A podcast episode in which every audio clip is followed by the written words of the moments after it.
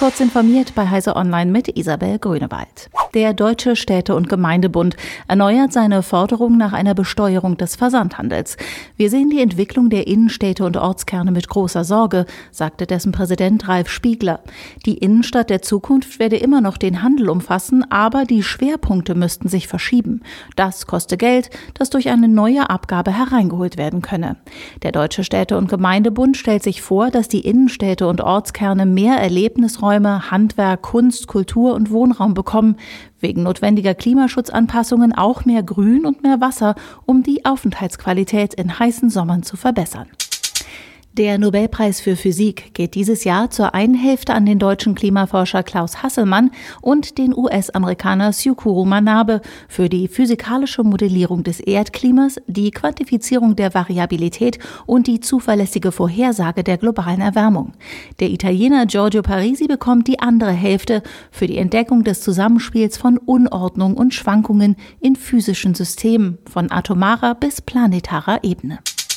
Ungefähr sechs Stunden lang waren Facebook, WhatsApp und Instagram am Montagabend nicht erreichbar.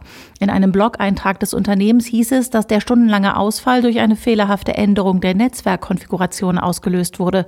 Der Fehler sei auf den Routern passiert, die den Datenverkehr zwischen Facebooks Rechenzentren koordinierten.